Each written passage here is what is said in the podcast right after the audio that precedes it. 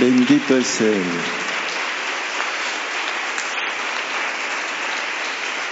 Haré una oración. Abacados, háblanos por medio bendito Bajacodes. No queremos oír palabra de hombre, queremos oír tu preciosa voz.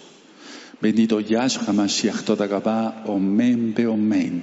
Siéntense, por favor, hermanos. Su servidor, quien le habla, doctor Javier Palacio Celorio, Roé de la Queilago Soy Paz en Tehuacán, Puebla, México. En este momento están apareciendo en su pantalla los sitios en internet que puede usted consultar. Hay videos, audios, apuntes que puede usted bajar, copiar y regalar. Todo el material es gratuito. Hágalo con toda confianza. En esta congregación no hacemos negocio con la palabra del Todopoderoso.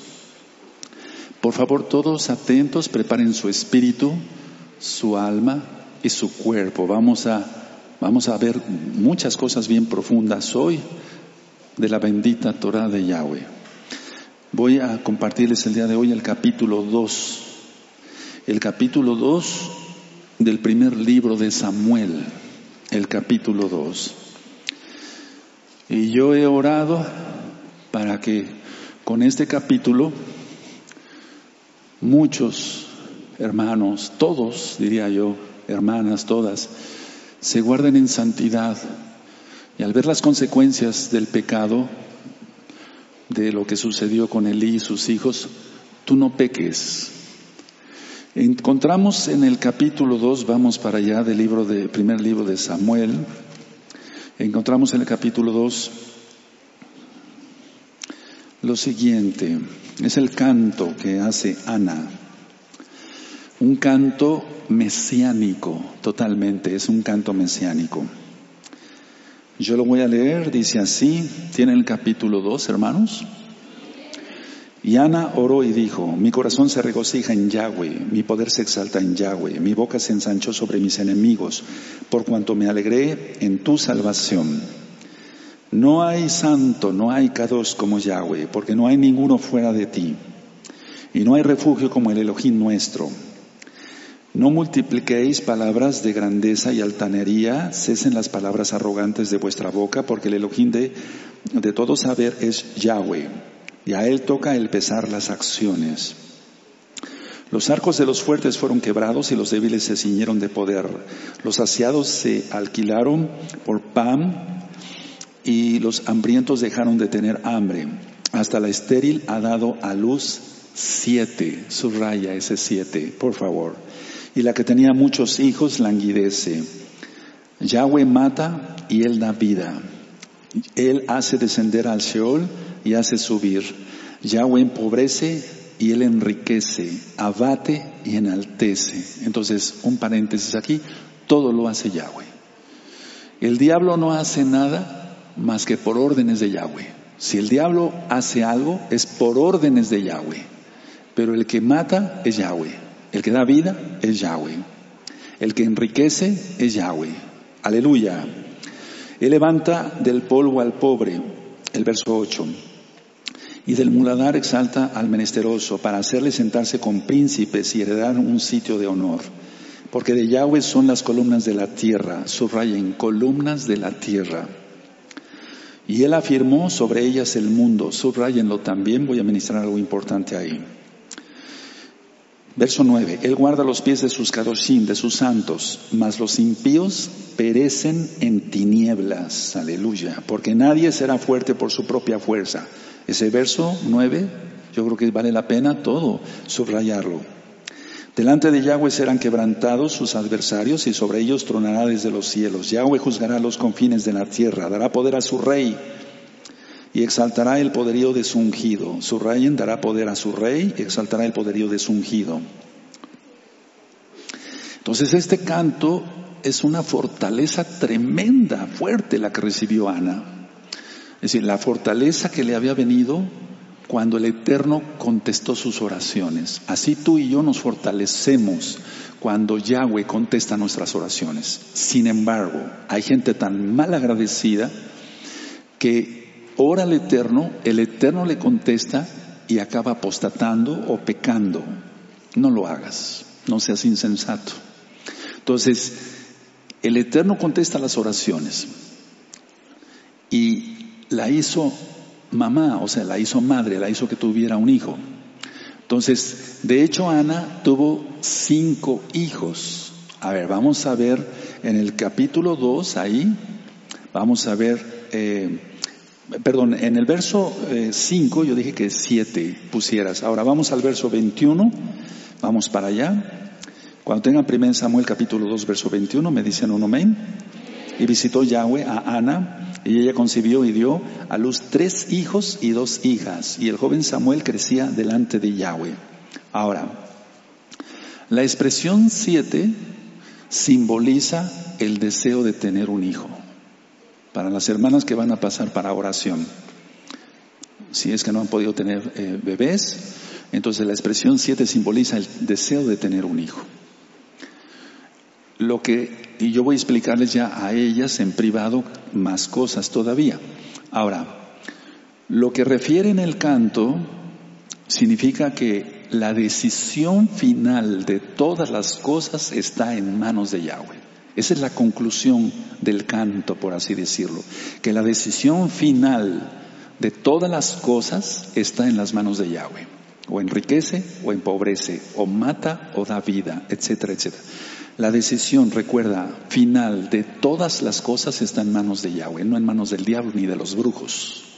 La gente piensa que lo mató un brujo porque le lanzó hechicería. No, lo mató Yahweh por desobediente. Tremendo, ¿verdad? Aleluya. Entonces, eso es importante para que tú no temas a los brujos. Teme a Yahweh y vivirás. Ahora, él es que, eh, aquí está hablando Ana de que Yahweh es quien creó el mundo e hizo que Ana triunfara. Ahora, eso tú puedes hacerlo, aunque esta mujercita K2, una mujer santa, eh, lo hizo para ella el canto, bueno, lo inspiró, la inspiró el Rahakodes, recuerda que el Rahakodes nos inspira para adorar a Yahweh, entonces tú puedes hacerlo en cada una de tus victorias. Él es quien creó el mundo, los cielos y la tierra en los que en él habitan. Y Él ha permitido que yo triunfe. Eso es solamente para los santos. Ahora, grábate bien todo esto y manténlo en tu corazón porque ahorita voy a ministrar varias cosas. Algo que es clave el verso, eh, en, el, 9, en el, verso 9 y 10 es que Yahweh bendice a sus santos, a sus kedoshim y trae la destrucción a los impíos. Eso grábatelo bien y no pecarás. Yo estuve orando, decía yo, para que con este tema temas al Todopoderoso. No peques, no vale la pena. Entonces Yahweh bendice a los santos y trae destrucción a los impíos. Ahora, cuando dice sobre el rey, aquí en el verso 10, poder a su rey, se refiere al Mashiach, a Yahshua. Recuerden, Él es, hay muchos audios y videos sobre Yahshua es el Mashiach, Yahshua es Elohim, perdón. Ahora, quiero llevarlos por favor al Salmo 89, por favor. Salmo 89, búsquenlo. Vamos al Salmo 89 y vamos a leer, yo voy a leer del verso 20, Salmo 89, verso 20 al 24. Gózate porque esta administración es de fuego. Con esta administración, vuelvo a repetir por tercera vez, he orado para que sientas temor del Todopoderoso. Todos sintamos temor del Todopoderoso y no pequemos, hermanos. No vale la pena. Salmo 89, verso 20. ¿Lo tienen? Hallé a David, mi siervo, lo ungí con mi cadosh unción. Mi mano estará siempre con él, mi brazo también lo fortalecerá. No lo sorprenderá el enemigo, ni hijo de iniquidad lo quebrantará. Grábate eso del verso 22. Ahora con tantos peligros en México y en todo el mundo, si tú te guardas en santidad, el diablo no te puede tocar un pelo.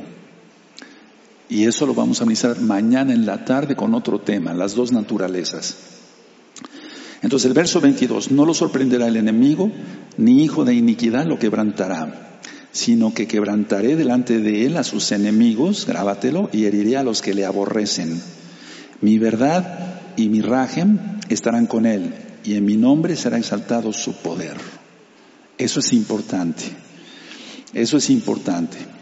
Que nosotros seamos canal de bendición para otros, que no blasfememos el nombre de Yahweh, que el nombre de Yahweh sea conocido por nuestro testimonio, por nuestro proceder. La gente no se salva por nuestros méritos, sino por los méritos de Yahshua Mashiach. Pero que por el testimonio que tú y yo demos, todos allá y acá, la gente conozca el nombre de Yahweh. Bendito es su nombre. Ahora, quiero volver a, allá, primera de Samuel, en el capítulo 2. Voy a, voy a seguir leyendo y vamos a ir armando el tema. Entonces, en el verso 11, primera de Samuel, capítulo 2, verso 11, y el Caná se volvió a su casa en Ramá y el niño ministraba a Yahweh delante del Cohen Elí. Los hijos de Elí eran hombres impíos y no tenían conocimiento de Yahweh. Eso es algo importante. Quiere decir, el principio de la sabiduría es el temor de Yahweh. ¿Sí o no? Proverbios 1.7. Entonces ellos no, probablemente se sabían la Torah de memoria, pero no conocían al Eterno. Por eso el Eterno puso en mi corazón que tú sintieras la presencia del Todopoderoso, que lo conozcas. Él no está en el incienso, el incienso es para Yahweh, eh, pero Él se hace presente. Cuando tú das un regalo, se hace presente a la persona, no lo vas a dar el regalo al aire, donde se caiga el regalo. No, nosotros prendemos incienso, el Eterno se hace presente. Nosotros hacemos tefilá, el Eterno se hace presente. ¿De acuerdo? ¿Quién va entendiendo? Ahora, Dice el verso 13, y era costumbre de los Juanín con el pueblo que cuando alguno ofrecía sacrificio venía el criado del Cohen mientras se cocía la carne trayendo en su mano un, garfio de tres dientes. Y lo metía en el perol, en la olla, en el caldero en la marmita, y todo lo que sacaba el garfio el Cohen lo tomaba para sí. De esta manera hacían con todo israelita que venía a Shiloh. Asimismo, antes de quemar la, grosura, venía el criado del Cohen y decía al que sacrificaba, da carne que asar para el Cohen, porque no tomará de ti carne cocida, sino cruda. Este era un pecado terrible. A ver, vamos a ver. Primero debe ser quemada, debía ser quemada toda la grasa y después los cuanín ya podían tomar la carne. ¿Cuál era el pecado de los hijos de Elí? Que tomaban la carne antes de que fuera quemada la, grosura. Anótalo por favor porque entonces después me vas a ayudar a ministrar. Eso ya lo hemos estudiado en las parashot de la Torah. Entonces, a ver, dice así, el 15, asimismo, antes de quemar la grosura, ponle ahí grasa, grasa. Venía el criado del Cohen y decía al que sacrificaba la carne que hacer para el Cohen, porque no tomará de ti carne cocida, sino cruda. Y si el hombre le respondía, queme la grosura primero y después toma tanto como quieras, él respondía, no, sino dámela ahora mismo, de otra manera yo la tomaré por la fuerza. Eso es robo total. Pero ahorita voy a ministrar en profundo. Era pues muy grande delante de Yahweh el pecado de los jóvenes porque los hombres menospreciaban las ofrendas de Yahweh. Fíjense, vamos a leer otra vez el 17. Era pues muy grande delante de Yahweh el pecado de los jóvenes. Muy grande. No dice que pequeño, era muy grande el pecado de los jóvenes porque los hombres menospreciaban las ofrendas de Yahweh. Y el joven Samuel ministraba en la presencia de Yahweh vestido de un efod de lino y le hacía a su madre una túnica pequeña y se la traía cada año cuando subía con su marido para ofrecer el sacrificio acostumbrado. Recuerden las fiestas. Y Elí bendijo a Elcaná y a su mujer diciendo, Yahweh te dé hijos, te dé de esta mujer en lugar, en lugar del que pidió a Yahweh y se volvieron a su casa. Y visitó Yahweh a Ana y ella concibió y dio a luz tres hijos y dos hijas y el joven Samuel crecía delante de Yahweh. A ver, voy a hacer un paréntesis muy importante acá. Atención todos. ¿Quién atiende? Aquí dice que crecía delante de Yahweh. ¿Por qué? Porque estaba ahí. Lo veían ahí, lo veía Elí, Ovni, Finés y las personas, los hijos de Israel que llegaban a sacrificar los que llegaban a orar al Mishkan veían cómo Samuel iba creciendo. ¿Por qué digo esto?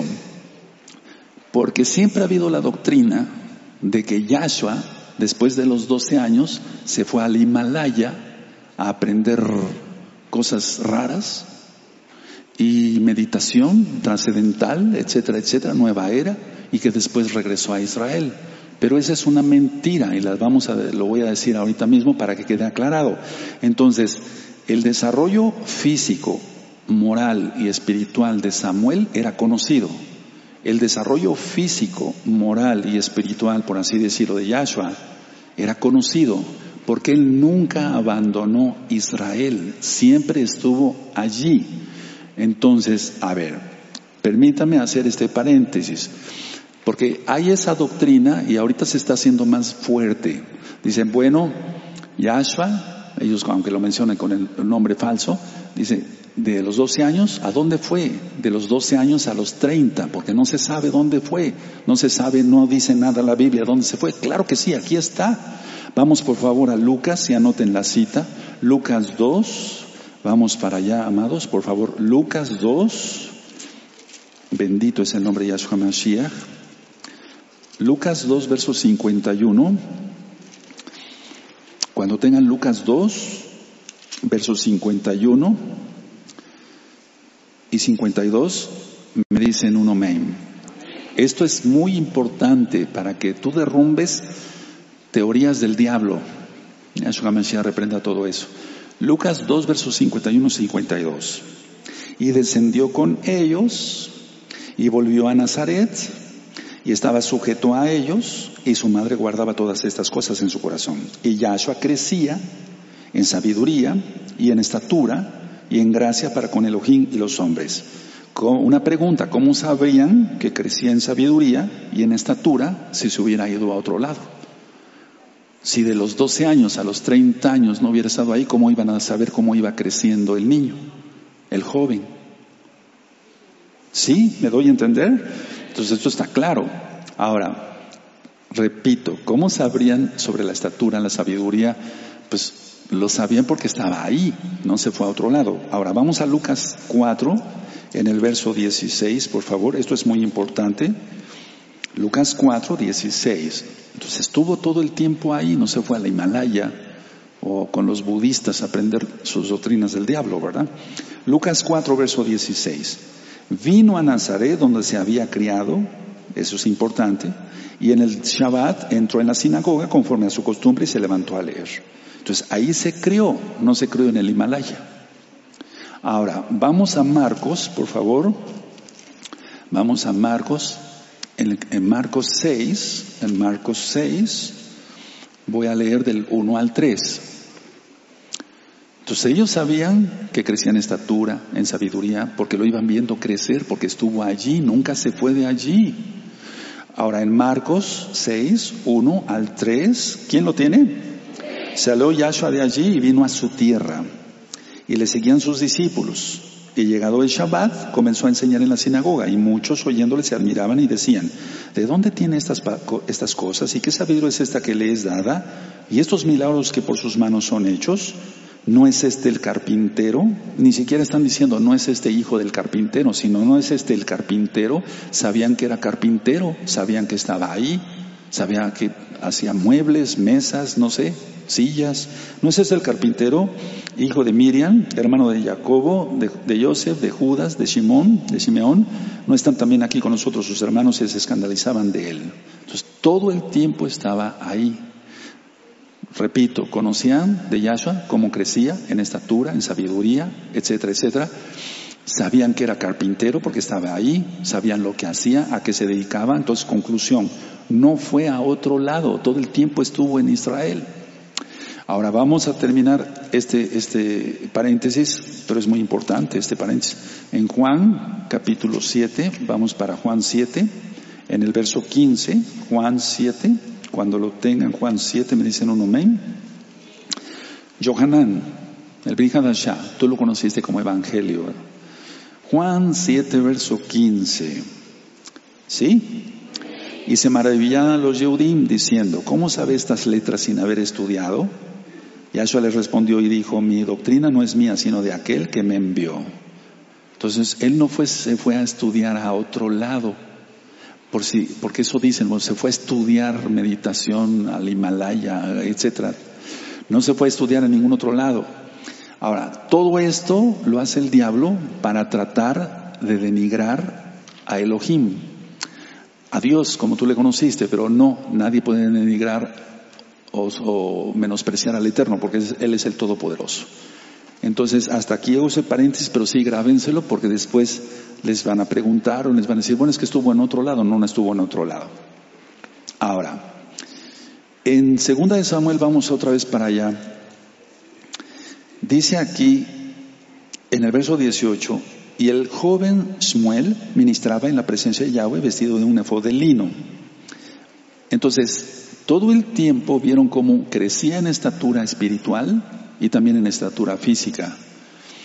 Y eso representa la bendición de por qué el Eterno permitió que Samuel viniera a la tierra. ¿Cómo voy a hacer? A ver, ¿cómo es eso, Roy? O sea, es una bendición que haya venido al mundo un profeta como él. Es una bendición. La gloria, para que se entienda claro, es para el Eterno. Pero es una bendición que Samuel como profeta el Eterno haya permitido que naciera. Bendito es el nombre de Yahweh. La acabó, la, eh, se desprendió solamente es para el Todopoderoso. Ahora, Samuel nació en respuesta a las oraciones de una madre, voy a ponerlo así, piadosa, o sea, una mujer santa, una mujer kadosh, una mujer no murmuradora, no chismosa, no, o sea, una mujer entregada al Todopoderoso. Entonces, Ahora hay que entender, entender lo importante de la razón por la cual Samuel había nacido. O sea, tanto para Ana como para Samuel. Samuel tal vez no entendía muchas cosas. Ahorita vamos a ver por qué. Porque así pasa a todos los profetas. Pero el Eterno va aclarando las, las cosas. En el libro de jueces, vamos para allá, por favor, amados Ahim. En el libro de jueces, en el último capítulo, capítulo 21 y en el verso 25. Entonces era necesario que el Eterno mandara un profeta, porque dice en jueces 21, 25, igual está en el 17, 6 de jueces. En estos días, en estos días no había rey en Israel, cada uno hacía lo que bien le parecía. A ver todos por favor a una sola voz y fuerte, amén.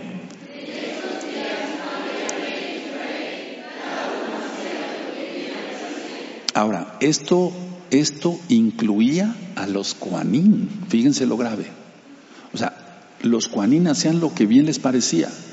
Por eso siempre el Eterno pone autoridades, porque es bueno, sin profecía, sin profeta se, descarría el, pueblo, o sea, se va por otro lado, porque son ovejas. Y entonces todos necesitamos el pastor de Yahshua, el pastoreo de Yahshua. Y aquí en la tierra el Eterno por eso permite que haya autoridades. Entonces, los Juanín estaban haciendo lo que bien les parecía como toda la gente. Ahora, para que te entre un poco de temor y no peques, cualquier ministerio que tú tengas lo tienes que cumplir bien, con excelencia. Vamos a Jeremías, por favor. Estas citas ya las di hace mucho tiempo. En Jeremías 48, verso 10. Aunque la cita es para otro pueblo, en este caso nosotros tomamos la, la enseñanza. Ya, esto ya está ministrado en el libro de Jeremías. El libro de Jeremías está en el canal de YouTube, Shalom 132. Consúltenlo, todo el material es gratuito. Y en audio en la página gozoypaz.mx. Jeremías 48, verso 10 dice, nos vamos a quedar con la primera parte del, del verso. Maldito el que hiciere indolentemente la obra de Yahweh. Maldito el que hiciere indolentemente la obra de Yahweh. O sea, va a ser maldito aquel que no cumpla con lo que el Eterno le ha demandado o él puso como ministerio. Es maldito. Entonces mejor no seamos malditos, que seamos benditos, hermanos. Que cumplamos bien nuestro ministerio. Te puso en seguridad, en seguridad. Te puso en, transmisión, te puso en sonido, en jalel, te puso como consejero, como consejera, te puso para, eh, para mantenimiento. Cumplamos bien. Si a mí me puso como roé, cumplir bien Nada de medias tintas, nada de flojera, nada de eso. Trabajar con excelencia para el Eterno. ¿O tú quieres esto? No. Entonces ten cuidado. Que te toca guardia, quédate en la guardia. Que te toca esto, quédate. Cumple con todo, hermano. Cumple con todo y tendrás mucha bendición. Ahora, Elí, el Cohen Elí, el sumo Cohen Elí, él era, entre comillas, moral Pero la moralidad no, no es suficiente, porque eso no es santidad. Conozco varias personas, aquí mismo en Tehuacán, que son muy morales. Es decir, eh, son marido de una sola mujer, eh, no dicen groserías, etcétera, pero están en sectas. ¿De qué sirve eso? O sea, la moral es una cosa, pero la santidad es otra. La santidad es estar apartado para el Eterno y cumplir la bendita Torah. Entonces, podemos decir que Elí, o puedo decir, es mi opinión, perdón, Elí era moral, pero él perdió el control de sus hijos. No pierdas el control de tus hijos, papá. No pierdas el control de tus hijos. No sea que llores lágrimas de sangre después, porque Elí eso lloró prácticamente. Ellos, los hijos de Elí, incluso llegaron a robarle al Padre Eterno, Yahweh. Ellos llegaron a apoderarse de la carne de los sacrificios de los animales que por derecho, según la Torah, le correspondían a Yahshua, a Yahweh. O sea, y sus ofrendas, ojo, sus ofrendas. Entonces, las ofrendas, los diezmos, todo, todo eso, eso es muy sagrado, todo eso es sagrado. Entonces, ellos en el caso este, a ver, por ejemplo, ellos sí tenían derecho a la carne, pero no como la estaban tomando, ni en la cantidad que lo estaban tomando. Es decir, ya vimos que debían de quemar primero la grosura y entonces después ya tenían derechos ellos a tomar la carne.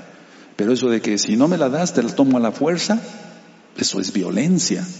Eso es contra la Torah. Entonces, ellos se apropiaron de la carne de los sacrificios que por derecho, pues Él es el Todopoderoso. Yahweh. Fue por derecho, según la Torah, le corresponde a Yahweh, quien es Yahshua. Entonces, ellos practicaban el pecado abominable también de la fornicación ritual. Era, fíjense muy bien lo que voy a decir, era la fornicación ritual en el Mishkan, tipo cananita, tipo cananita, y eso es terrible. Por eso aquí, aquí en la congregación, no se permite ningún pecado, y entre otros, la fornicación. No se permite eso. Aquí no se permite eso. Entonces son pecados abominables. Ahora, recuerden esto, ya lo vimos en Levítico 18, las prácticas de los cananeos, cómo pecaban, etcétera. Entonces, tal como lo hacían los, en las prácticas eh, eh, culticas o del culto, pues de los cananeos, así lo empezaron a hacer ellos. Ahora, voy a leer, eh, si ustedes me lo permiten, voy a seguir leyendo en el verso 22. Pero Elí era muy viejo y oía de todo lo, que sus hijos hacían con todo Israel. O sea, él no estaba exento de todo lo que hacían con el robo de las ofrendas. Y cómo dormían con las mujeres que velaban a la puerta del Mishkan de reunión.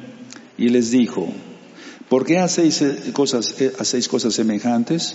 Porque yo oigo de todo este pueblo vuestros malos procederes. No, hijos míos, porque no es buena fama lo que yo oigo, pues hacéis pecar al pueblo de Yahweh. Si pecare el hombre contra el hombre, los jueces le juzgarán, mas si alguno pecare contra Yahweh, ¿quién rogará por él? Pero ellos no oyeron la voz de su padre, porque Yahweh había resuelto hacerlos morir. Ojo, papás, ojo, mucho ojo. Una canita al aire, un adulterio, una fornicación o cualquier otra cosa tus hijos están en peligro, tus hijos, y las generaciones que siguen a tus hijos, los hijos de tus hijos, de tus hijos, de tus hijos. Entonces, esto nos tiene que llenar de temor santo, no de terror, no, no, de, un temor a Yahweh, decir, Padre, yo no voy a pecar, yo te amo, sobre todas las cosas. Pero hay gente tan insensata que ha conocido Torah y la ha vomitado, pero el Eterno los va a vomitar de su, de su boca, eso dice Apocalipsis, ya lo leímos en profundidad, ya lo estudiamos en profundidades del reino de los cielos. Entonces, por tu culpa pueden perecer, morir mucha gente que te siga después. Cuidado, mucho cuidado. Dice así em, el 26, y el joven Samuel iba creciendo y era acepto delante de Elohim y delante de los hombres. Entonces iba creciendo. Recuerden la enseñanza que di sobre Yahshua, que él no se fue al Himalaya ni a ningún otro lado. 27. Y vino un varón de Elohim, no se sabe quién fue este profeta, no se sabe. Y vino un varón de Elohim a Elí y le dijo, así ha dicho Yahweh, ¿No me manifesté yo claramente a la casa de tu padre cuando estaban en Egipto en casa de Faraón? Y yo le escogí por mi cohen entre todas las tribus de Israel para que ofreciese sobre mi altar y quemase incienso y llevase efod delante de mí. Y di en la casa de tu padre todas las ofrendas de los hijos de Israel. 29. ¿Por qué habéis hollado mis sacrificios y mis ofrendas que yo mandé ofrecer en el Mishkan? Y has honrado a tus hijos más que a, mí, engordándoos de lo principal de todas las ofrendas de mi pueblo Israel. 30. Por tanto, Yahweh el Elohim de Israel dice, yo había dicho que tu casa y la casa de tu padre andarían delante de mí perpetuamente, mas ahora ha dicho Yahweh, nunca yo tal tal haga, porque yo honraré a los que me honran y a los que me desprecian serán tenidos en poco. Grabémoslo esto, hermanos, en nuestro corazón. Temamos a Yahweh. He aquí vienen días en que cortaré tu brazo y el brazo de la casa de tu padre, de modo que no haya anciano en tu casa. Oye el tipo de maldición que está lanzando Yahweh, porque ya dijimos que todo lo hace Yahweh. Voy a volver a leer el verso 31. He aquí vienen días en que cortaré tu brazo y el brazo de la casa de tu padre, de modo que no haya anciano en tu casa. 32. Verás tu casa humillada, mientras Elohim colma de bienes a Israel, y en ningún tiempo habrá anciano en tu casa. El varón de los tuyos, verso 33, que yo no corte de mi altar, será para consumir tus ojos y llenar tu alma de dolor, y todos los nacidos en tu casa morirán en la edad viril. Es una maldición del tamaño del mundo, permíteme la expresión. Y te será por señal esto, que acontecerá a tus dos hijos, Ovni y Finés, ambos morirán en un día. Y yo me suscitaré un Cohen fiel que haga conforme a mi corazón y mi alma, y yo le edificaré casa firme y andará delante de mí ungido todos los días. Y el que hubiera quedado en tu casa vendrá a postrarse delante de él por una moneda de plata y un bocado de pan, diciéndole, te ruego que me agregues a alguno de los ministerios para que pueda comer un bocado de pan. Tremendo está esto. Ahora vamos a analizarlo. Culto de fornicación cananeo en el Mishkan. Robo de ofrendas, es decir, a la fuerza y antes de que se quemara la grasa. Elí no estorbó a sus hijos, simplemente les llamó la atención de una manera muy sutil, muy, muy blanda. No, hijos míos, no hagan eso. No, no, era para darles una paliza, tal cual. Entonces, a ver, por así decirlo, vamos a analizar aquí primero la bendición a la casa de Samuel y la maldición a la casa de Elí, para, para que se entienda. Entonces pueden poner, Ana dijo que a los, a los santos el Eterno los bendice y a los impíos los destruye. Ella profetizó, inspirada por el Oaxacodes. Miren cómo está ya eh, armando el tema. Entonces, a ver, puedes poner Elí, impío, y toda su descendencia. En el caso de la casa de Samuel, piadosos.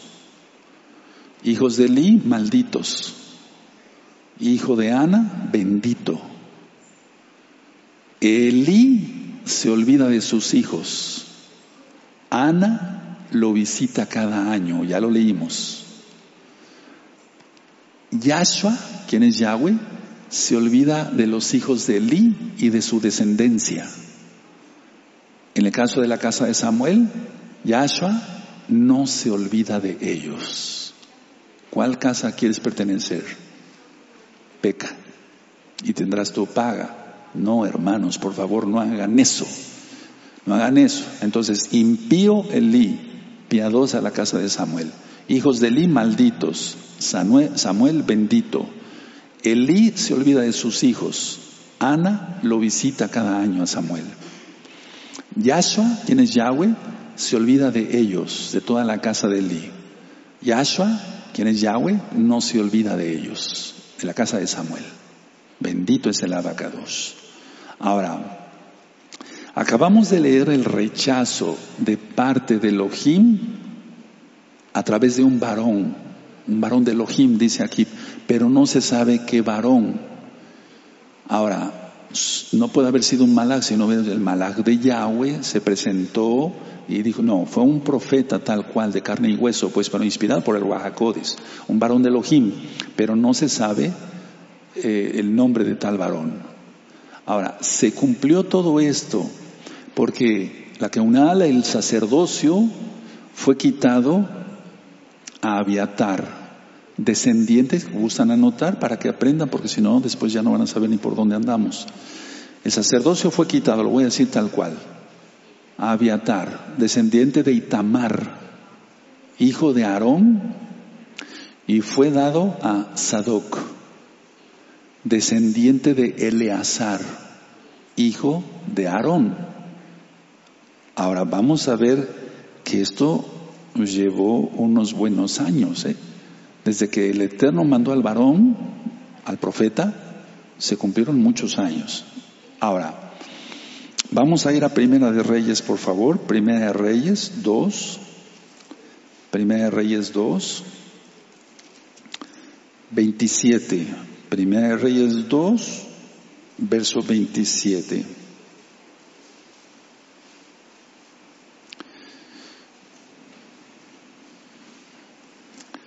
Cuando lo tengan me dicen un amén. Si lo tienen, Primera Reyes 2, 27. Así echó Salomón a Abiatar del, de, la una de Yahweh, o sea, de, sacerdote, para que se entienda para, para los nuevecitos, pero es Cohen, para que se cumpliese la palabra de Yahweh que había dicho sobre la casa de Eli en Shiloh. ¿Sí? ¿Lo leyeron? ¿Lo anotaron? Ahora, el verso 35. Y el rey puso en su lugar a Benaía, hijo de Jodaya, sobre el ejército y a Sadoc puso el rey por Cohen en lugar de Abiatar. ¿Ya lo anotaron? Es 1 Reyes 2, verso 35. Ahora, en profecía, en profecía, el Cohen que no fallaría para nada tenía que ser Yahweh mismo.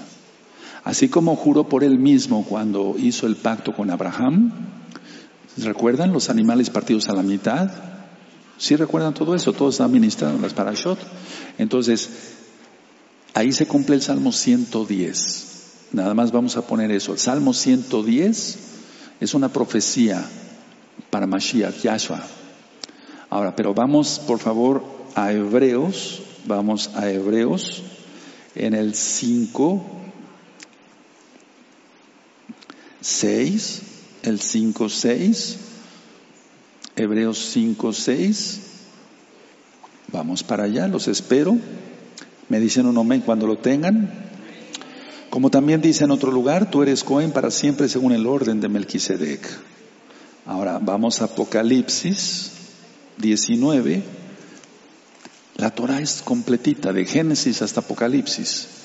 No, no es que Antiguo Testamento, o sea, eso es un invento de, de Roma. O sea, la Torah es eterna, es para siempre. ¿Que hay un nuevo pacto? Sí, claro que sí. Apocalipsis 19, verso 16. Y en su vestidura y en su muslo tiene escrito este nombre, Rey de Reyes y Señor de Señores. Melech Hamlechim Adon Adonim. Entonces, Él es el Rey. O sea, ningún Cohen ya podía cumplir la función. Ya en la época de Yahshua, todos los Juanín estaban todos pervertidos, todos ya, igual ahora. Cábala, esoterismo, reencarnación, transmisión de espíritus, etcétera, etcétera. No es Torah. Ahora, vamos otra vez a segunda, en el, perdón, en el, capítulo 2 de Samuel.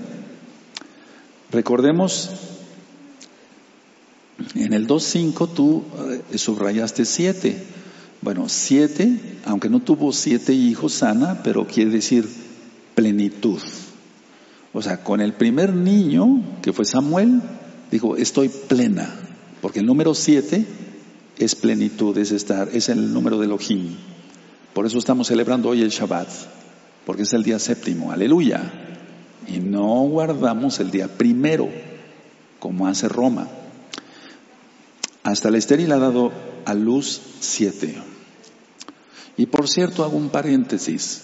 Recuerden todo lo que se está ocurriendo ahorita en Roma con el sínodo de la Amazonia. ¿Quién recuerda? Porque yo di un tema sobre eso. Ahorita las últimas declaraciones de este Papa, que es un diablo, dijo con el nombre falso, pero lo voy a decir yo con el, con el correcto, Yahshua no es Dios. Ya empezó la rotura, ya empezó a haber un pleito tremendo ahorita. Eh, hay que esperar, va a haber una rotura en la Iglesia Católica Romana y muchos nacerán para Yahshua. Bendito es el nombre de la vaca 2, porque ahí van a oír la palabra del Todopoderoso de Apocalipsis 18, verso 4. Salid en medio de ella, pueblo mío, para que no seáis partícipes de sus pecados ni, ni, recibís parte de sus plagas. Bendito es el abacados. Entonces, el número 7 también significa logro completo, o sea, una completa felicidad en este caso de Ana. Logro completo. ¿De acuerdo? Sí. Ahora, siempre el número 7 se ha utilizado para ver perfección, eh, etcétera. Vamos en el caso, a ver, vamos a ver Génesis, aunque ya están bien en las parashot. Bereshit 4, verso 23. Con el verso 24 tenemos nada más. Génesis 4, verso 24. ¿Lo tienen a la, vista? Si siete veces será vengado Caín, la Mec en verdad setenta veces siete lo será. Hasta setenta veces siete dice Yahshua. ¿Sí o no? A Kefas, para perdonar. O sea, plenitud, perdona siempre. Vamos a Jeremías, en Jeremías, por favor, vamos a Jeremías, en el capítulo 25, 25 y en el verso 1.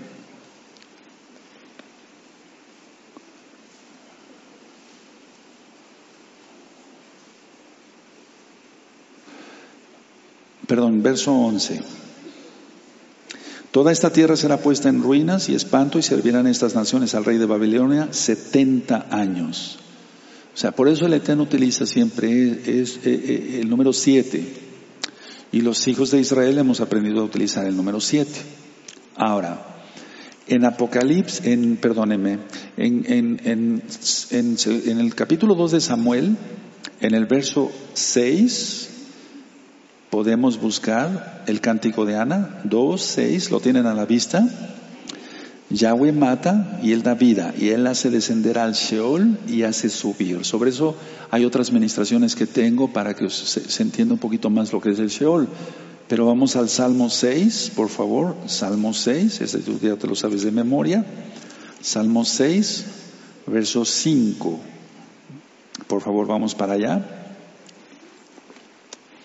Salmo 6, verso 5. Cuando lo tengan a la vista me dicen un amén. Porque en la muerte no hay memoria de ti. Y en el Sheol, ¿quién te exaltará? Por favor, hermanos que son nuevecitos, no pronuncien la palabra alabar o alabaré. No, no, no, porque viene del Dios de los árabes, del Islam más bien. Alabar. No, Yahshua Mashiach reprende ese chef, ese demonio. ¿De acuerdo? Entonces ese es altar. Ahora, en, vamos otra vez al segundo, segundo capítulo de Samuel, por favor. Y tú vas a estudiar otra vez o a leer del 2, del verso 2 al verso 8. Y del verso 2 al verso 8 es lo que viene siendo el Salmo 18, verso 15.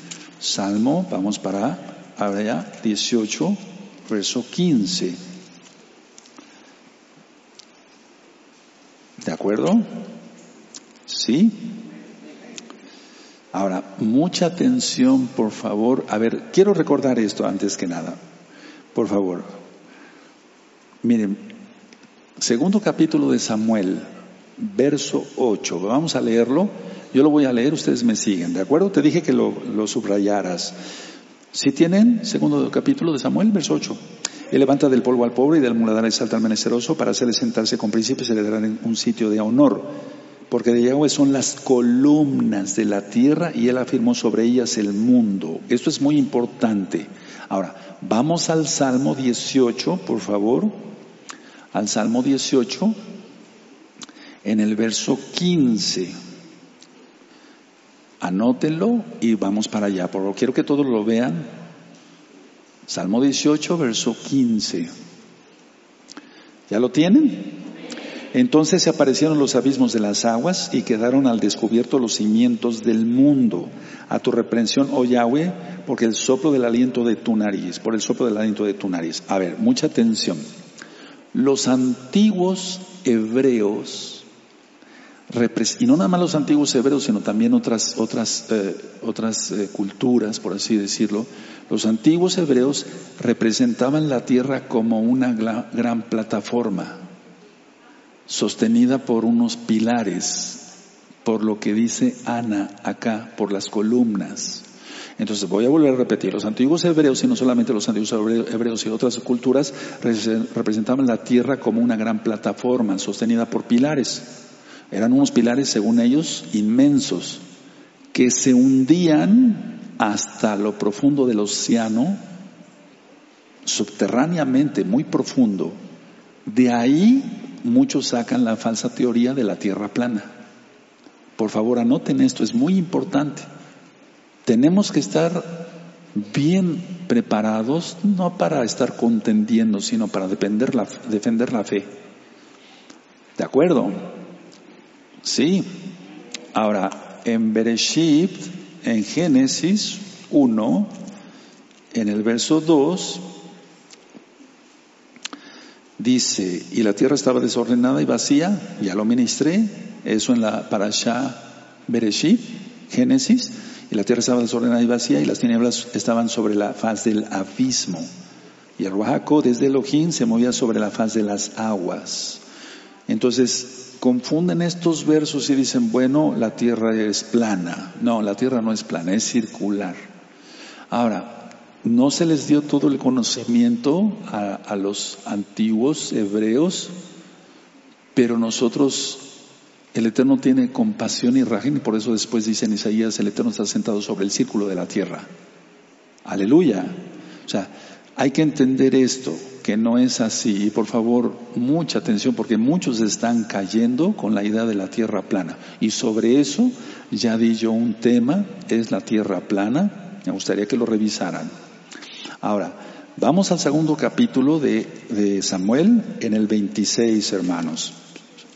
Cuando, segundo capítulo de Samuel, verso 26. ¿Sí? Dice, y el joven Samuel iba creciendo y era acepto delante de Elohim y delante de los hombres. A ver, todos a una sola voz. Amén.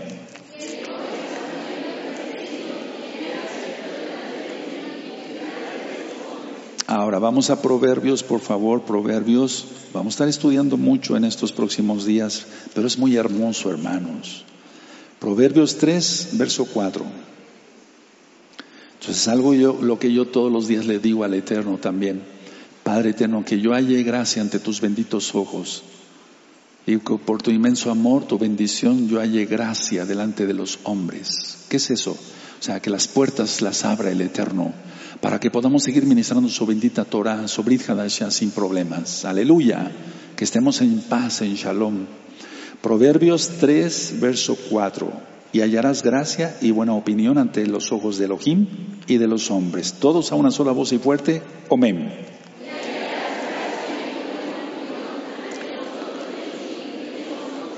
Ahora, Atención, y voy a sacar un, voy terminando, pero nadie se levante todavía, por favor, atención, esto es muy profundo.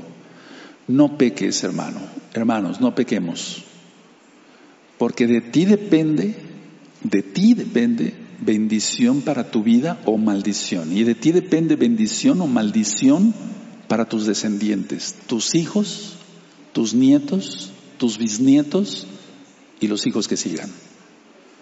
Encontramos aquí como número uno la muerte de los hijos de Eli, profetizada en el verso 34.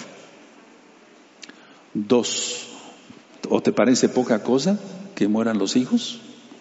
Dos, la masacre, porque fue una masacre, de los Juanín de Nof, N-O-B, N-O-B.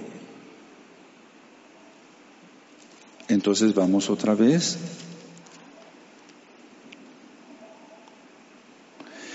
Cuando dice aquí, a ver, lo de los hijos de, está en el verso 34 y en el capítulo 2 de Samuel, primero. Y te será por señal esto que acontecerá a tus hijos, tus dos hijos, Ovni y Finés, ambos morirán en un día. O sea, en un mismo día. Una profecía. Luego el 33, el varón de los tuyos, que yo no que yo no corte de mi altar, será para consumir tus ojos y llenar tu alma de dolor. Y todos los nacidos en tu casa morirán en la edad viril. Y se refiere entonces del verso 33 a Primera de Samuel, por favor, en el capítulo 22. Vamos hacia el capítulo 22.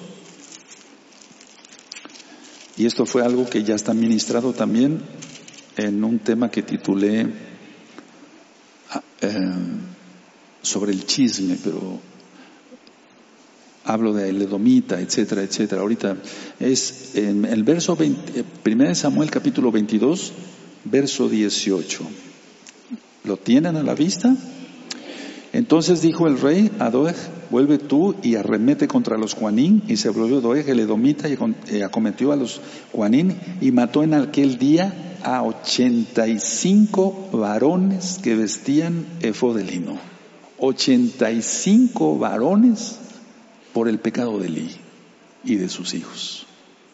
Tú dices si pecas, yo no pienso pecar, yo quiero bendición para mi vida, yo quiero bendición para mi esposa, para mis hijas, para mis nietos y para los que sigan después. Yo quiero bendición. Tú decides. 85. Y Anob, ciudad de los Juanín, hirió a filo de espada, hacía hombres como a mujeres, niños, hasta los de pecho, bueyes, asnos y ovejas, todo lo hirió a filo de espada. ¿No decía que su casa será cubierta, será como un muladar? Ana, tremendo, ¿verdad? No busquemos eso, hermanos, busquemos la bendición. Ahora, la sustitución de Abiatar, eso ya lo vimos en, Primera de Reyes, Segunda de Reyes, la sustitución de Abiatar, el único sobreviviente de la masacre. Ahí en el 22, adelantito, en el verso 20, dice, pero uno de los hijos de Ahimelech, hijo de Ahitob, que se llamaba Abiatar, escapó y huyó tras David.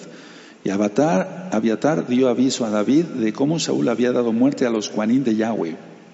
Y dijo David a Abiatar, yo sabía que estando allí aquel día Doeg, el edomita, él, él, perdón, había de hacer saber a Saúl, yo he ocasionado la muerte a todas las personas de la casa de tu padre, pero no, realmente no fue David, fue por el pecado de Elí. Quédate conmigo, no temas, quien buscare mi vida buscará también la tuya, pues conmigo estarás a salvo. Ahora, vamos a Primera de Reyes, ya fuimos para allá hace un momentito, pero para mí, Primera de Reyes 2, Primera, Primera de Reyes, capítulo 2, en el verso 26. Ya leímos el verso 27, también lo vamos a leer, pero ahora vamos a juntar las dos, los dos versos. Primera de Reyes 2, 26 y 27. ¿Lo tienen ya, hermanos? Y el rey dijo al Cohen Abiatar, vete a Anatot, a tus heredades, pues eres digno de muerte. Pero no te mataré hoy, por cuanto has llevado el, arca de Yahweh el Adón delante de David mi padre, y además has sido afligido entonces en todas las cosas en que fue afligido mi padre. Así echó Salomón a Abiatar de, la que una de Yahweh, del sacerdocio pues de Yahweh, para que se cumpliese la palabra de Yahweh que había dicho sobre la casa de Eli en Shiloh. ¿Te das cuenta? Ahora, la precaria, no solamente aquí Ana profetizó, fíjense cómo todo está todo junto, pero todo tiene un contexto. A ver, vamos a segunda de Samuel otra vez. Entonces, Ana aquí dice en el, capítulo 2, bendito seas, Abacados, está hablando que él guarda a los santos en el verso 9, los pies de los santos, mas los impíos perecen en ti, en tinieblas, porque nadie será fuerte por su propia fuerza. Delante de Yahweh serán quebrantados sus adversarios y sobre ellos tronará desde los cielos. Yahweh juzgará los confines de la tierra y eh, eh, ya ministramos sobre el Melech, el rey, etc. Ahora, la idea es esta, miren, En Jeremías 1, vamos para allá, en Jeremías 1, era una precaria situación en la época de Jeremías, escucha bien, era una precaria situación en la época de Jeremías, Jeremías 1.1, las palabras de Jeremías, hijo de Hilcías, de los Juanín, que estuvieron en Anatot, en tierra de Benjamín. Fíjense muy bien, no dice que estaban o que están en ese tiempo, no, que estuvieron. Fueron arrasados todos. la precaria situación, yo me pongo a pensar en que se iban a encontrar los Juanín de los, de los Mishkanim locales, descendientes de Li. Entonces, fueron arrasados todos, todos, y de los que, en el caso de Abiatar, sobrevivió porque huyó de la masacre, entonces de todas maneras tuvo que ser removido para que se cumpliera la profecía. Ahora, todo por tomar em, las ofrendas de Yahweh, escuchen bien, todo por tomar antes de que se quemara la grasa. Según la Torah le correspondía a los Kuanim, pero, pero ellos no, ni siquiera se esperan a que fuera quemada la grasa. El Eterno es perfecto, el Eterno quiere que se hagan las cosas bien. Ellos dijeron, bueno, es que malo tiene, ¿no? Para ellos ya estaban inconscientes totalmente, con una venda más puesta, gruesa en los ojos espirituales. ¿Qué de malo tiene que tomemos la carne antes de que se queme la grasa? Pero tenía que subir como grato aroma hasta el tercer cielo. Eso es increíble, hermanos. Ahora, cierren su Tanaj y vamos a analizar bien sobre esto. Yo te di todas las citas, lo mejor que pude. Pero quiero que analicemos esto, hermanos preciosos. Todo lo que vino por la desobediencia de estos hombres, el alcahueteo, ¿por qué no decirlo del papá, con todas sus letras? Es increíble, toda Gabasa, que es increíble todo esto, es increíble. Ahora, ahí hay, hay unos minutitos. Pensemos, hermanos. ¿Estás pensando en fornicar? ¿Ves pornografía?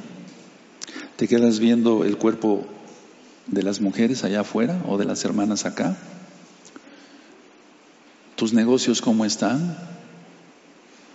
¿Haces truanerías, tracalerías, robos, cohechos? ¿Dices la verdad o dices mentiras? Mil cosas. Guardemos, guardémonos en santidad, guardémonos en santidad, hermanos. Temamos al Todopoderoso.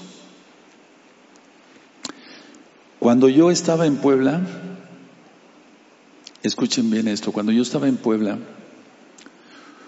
hubo un médico que nunca me vio con buenos ojos, o sea, nunca le caí bien, porque él era un médico abortista, hacía abortos.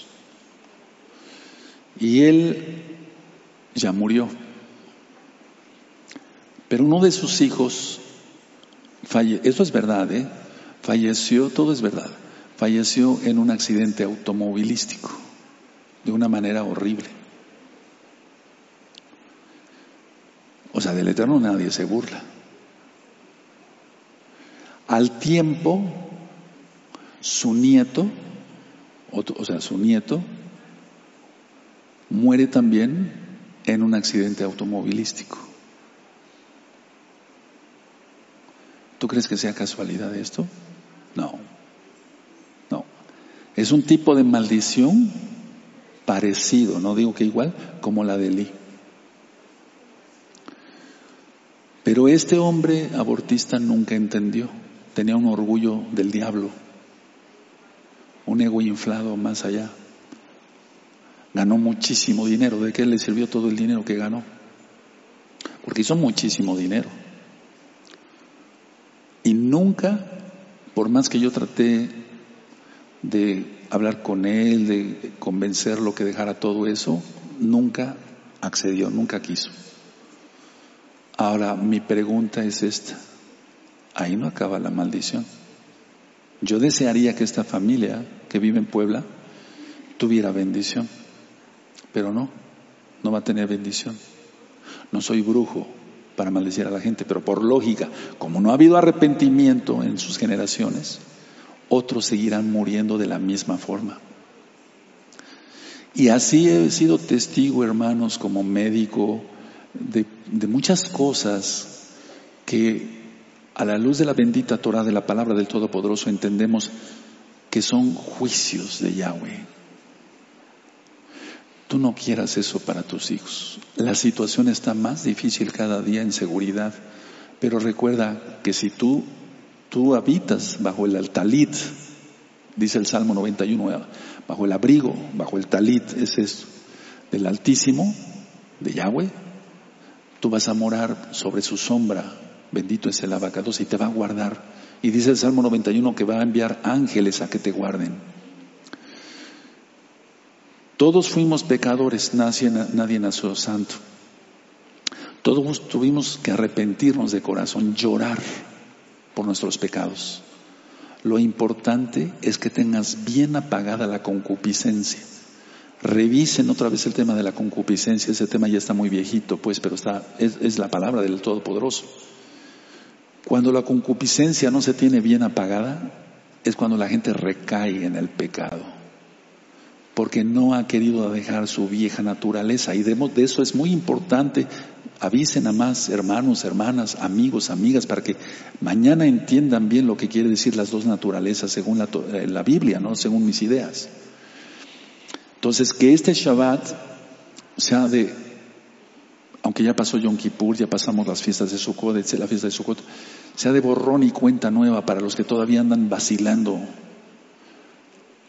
Y que seas no un traidor, sino un hijo de Israel, derecho, que nos podamos ver de frente tú y yo, y no que cuando yo pase abagaches la mirada o cuando nos veamos aquí a, a cenar, tú siempre tengas la cabeza agachada porque no la puedes sostener por la vergüenza, pero ni siquiera eso tienes. Yo sé que hay santos en este bello grupo, en este bello grupo, en este bello grupo y en ese bello grupo que es muy grande, que hay gente santa. Pero hoy nos, habla, nos ha hablado el Eterno a través de su palabra, porque si lo leemos nada más, ah, bueno, eso le pasó a Elí, eran muy desobedientes los hijos y él no les estorbó, etcétera, no los instruyó bien. Y no, no, no, nosotros somos parte de la Biblia. O sea, lo mismo puede sucedernos a nosotros si desobedecemos al Todopoderoso. Pero las mismas bendiciones que han tenido los santos, los Kedoshim, podemos tener y aún más si queremos. Porque en esos tiempos todavía no había muerto ni resucitado Yahshua Mashiach. Su sacrificio vale todo y eso lo vamos a estudiar mañana. Entonces, atendamos bien a esto, que no quede esta administración como una administración más. Temamos al Eterno. Los que tenemos hijos queremos bendición para ellos de todo tipo. ¿Sí o no? Que estén bien en su espíritu, en su alma, en su cuerpo, que si fuera de Shabbat inician un negocio, sea prosperado, que los malos y los perversos no los vean. Que nuestros nietos estén sanos, que cuando tengas bisnietos, tengamos bisnietos todos, y los que sigan den buen ejemplo y estén consagrados totalmente a Yahweh. Pero ahora nos toca a nosotros la decisión de cómo van a vivir nuestras próximas generaciones está en nosotros. La decisión. La vida o la muerte, la bendición o la maldición. De parte mía, yo y mi casa serviremos a Yahweh hasta el final. Yo no sé tú, pero tú deberías decir lo mismo, ¿o no? Y decirlo de todo corazón. No vale la pena pecar. Voy a hablar fuerte para los jóvenes, porque yo también fui joven y todavía me siento fuerte. Creo que estoy entre gente madura, ¿verdad? Cuando yo era joven, lógico, muy jovencito, pues lógico, empieza el despertar sexual. Y yo le platicaba a mi esposa esto, escúchenlo jóvenes, escúchenlo. Yo a veces me retorcía de dolor en los testículos. Estoy hablando tal cual, no te espantes. Espántate de las cosas que están allá afuera. Pero dije, no voy a pecar. No voy a pecar. Oye, Javier, los compañeros, te disparamos una, eh, disparar este, regalamos una prostituta, le pagamos para que esté contigo. No, no quiero eso. Yo no quiero nada. Lárguense de acá. No les decía váyanse si son tan amables, ¿no? Porque era el diablo hablando. Y yo me retorcía, escucha bien varón y mujeres, porque esto va para todos. Y yo me retorcía y decía, no, no, yo no quiero pecar, Padre, ayúdame. Yo me refería al Eterno como Dios, ayúdame. Y salí adelante y no caí. Tú puedes hacer lo mismo. Y si tú ya lo hiciste y pecaste, borrón y cuenta nueva, las cosas viejas pasaron. He aquí, somos hechos nuevas criaturas. Se puede liberar, o sea, se puede, porque el Eterno nos da una tentación más allá de la cual no podamos resistir. Está en la Biblia, ¿no? Entonces se puede resistir eso y más. Y eso entonces da autoridad, da bendición, da unción, da poder. Borrón y cuenta nueva, jovencitos. Y adultos que me escuchas, aquí y allá, y jovencitas que me escuchan, y señoras, hermanas que me escuchan. El pecado se puede superar.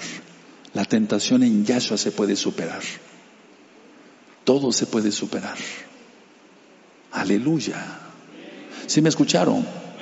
Este grupo, este grupo nunca contesta bien, no sé por qué. Este grupo, ese bello grupo, aleluya, todo se puede en Yahshua. Y es Yahshua Hamashiach el que nos fortalece. Aleluya. Piensa en tus hijos, piensa en ti. ¿Dónde quieres irte? ¿Al cielo o al infierno? Porque el infierno existe. Y vamos a ver que está en el centro de la tierra. Porque eso ni siquiera muchos saben y no los culpo. Pero tengo que ministrarles todo eso. Entonces, a ver, ¿dónde decides irte? ¿A los Shamain, a los cielos o al Tofet, al infierno? No, pues a los cielos. Bueno, que se vea. Por los frutos los conoceréis. Ser un kadosh, ser un santo, no andar con medias palabras, con mentiras, con cosas feas y chismes. No hagan eso. El tiempo ya es muy corto. El Eterno ya está sellando los 144 mil. Y hay de ti, varón, si no eres sellado. Más te valdría no haber nacido. Yo te bendigo. Pero el que no esté sellado no va a ser protegido. Y con mentiras y con chanchullos y con traiciones y con todo eso, la gente no va a ser sellada. Necesita ser sellado. Porque de ti depende tu generación. Vamos a ponernos de pie. Bendito es el abacados.